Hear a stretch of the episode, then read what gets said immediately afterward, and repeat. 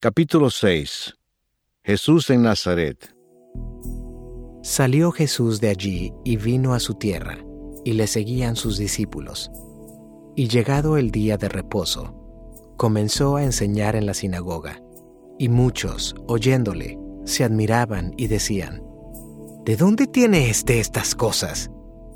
¿Y qué sabiduría es esta que le es dada, y estos milagros que por sus manos son hechos?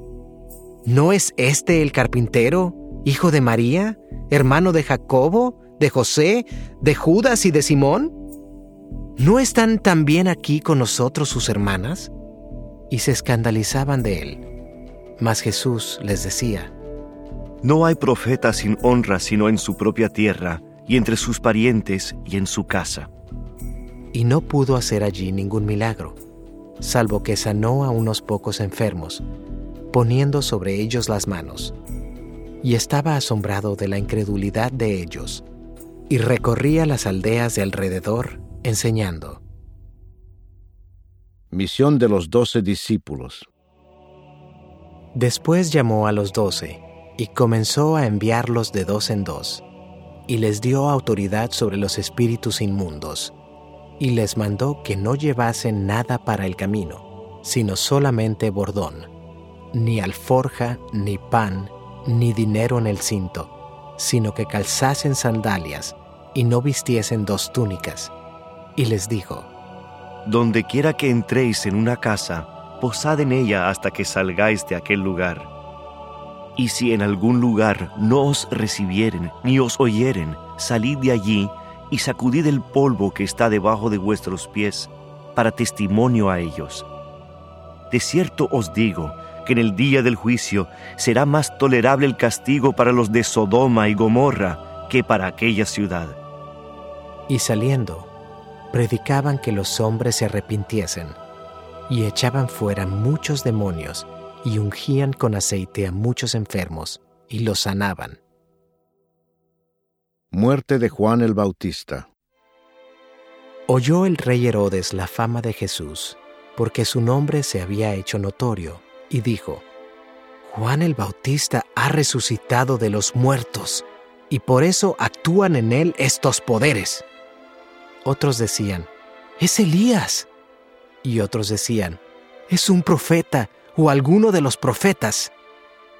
Al oír esto Herodes dijo, Este es Juan, el que yo decapité, que ha resucitado de los muertos. Porque el mismo Herodes había enviado y prendido a Juan, y le había encadenado en la cárcel por causa de Herodías, mujer de Felipe, su hermano, pues la había tomado por mujer. Porque Juan decía a Herodes, No te es lícito tener la mujer de tu hermano.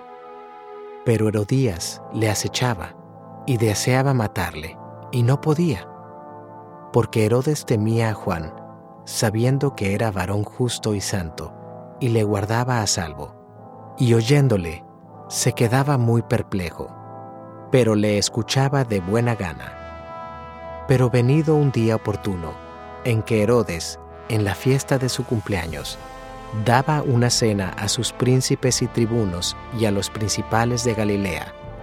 Entrando la hija de Herodías, danzó y agradó a Herodes y a los que estaban con él a la mesa. Y el rey dijo a la muchacha, Pídeme lo que quieras, y yo te lo daré. Y le juró, Todo lo que me pidas te daré, hasta la mitad de mi reino. Saliendo ella, dijo a su madre, ¿qué pediré? Y ella le dijo, la cabeza de Juan el Bautista. Entonces ella entró prontamente al rey y pidió diciendo, Quiero que ahora mismo me des en un plato la cabeza de Juan el Bautista. Y el rey se entristeció mucho, pero a causa del juramento y de los que estaban con él a la mesa, no quiso desecharla. Y enseguida el rey, enviando a uno de la guardia, mandó que fuese traída la cabeza de Juan. El guarda fue, le decapitó en la cárcel, y trajo su cabeza en un plato y la dio a la muchacha, y la muchacha la dio a su madre. Cuando oyeron esto sus discípulos, vinieron y tomaron su cuerpo y lo pusieron en un sepulcro. Alimentación de los cinco mil. Entonces los apóstoles se juntaron con Jesús y le contaron todo lo que habían hecho y lo que habían enseñado.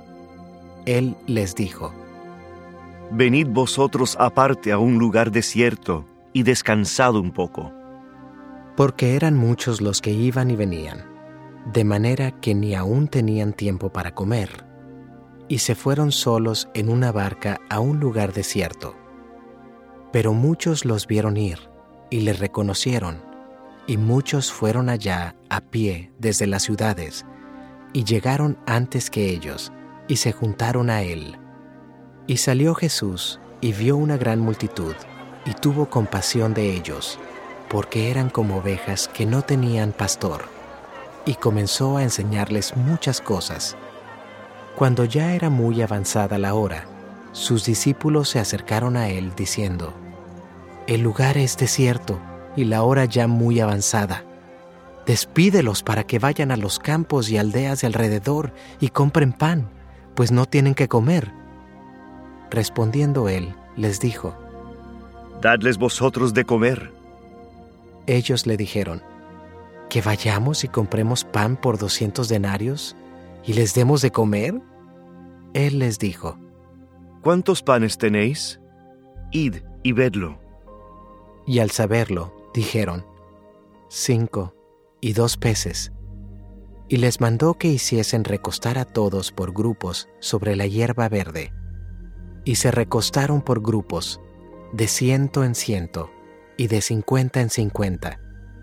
Entonces tomó los cinco panes y los dos peces, y levantando los ojos al cielo, bendijo, y partió los panes, y dio a sus discípulos para que los pusiesen delante, y repartió los dos peces entre todos, y comieron todos, y se saciaron, y recogieron de los pedazos doce cestas llenas, y de lo que sobró de los peces, y los que comieron eran cinco mil hombres.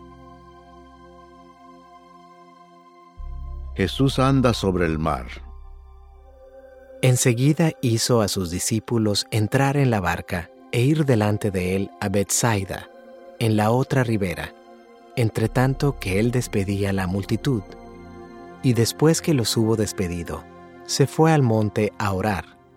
Y al venir la noche, la barca estaba en medio del mar, y él solo en tierra.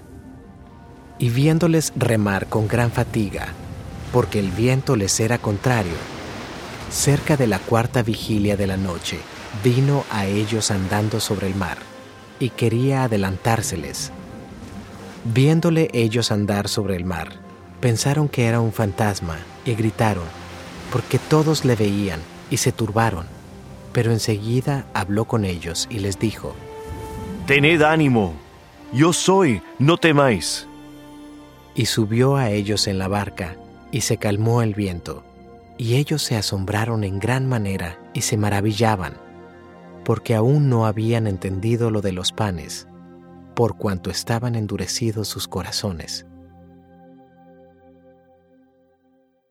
Jesús sana a los enfermos en Genezaret. Terminada la travesía, vinieron a tierra de Genezaret y arribaron a la orilla. Y saliendo ellos de la barca, enseguida la gente le conoció. Y recorriendo toda la tierra de alrededor, comenzaron a traer de todas partes enfermos en lechos, a donde oían que estaba. Y donde quiera que entraba, en aldeas, ciudades o campos, ponían en las calles a los que estaban enfermos, y le rogaban que les dejase tocar siquiera el borde de su manto. Y todos los que le tocaban quedaban sanos.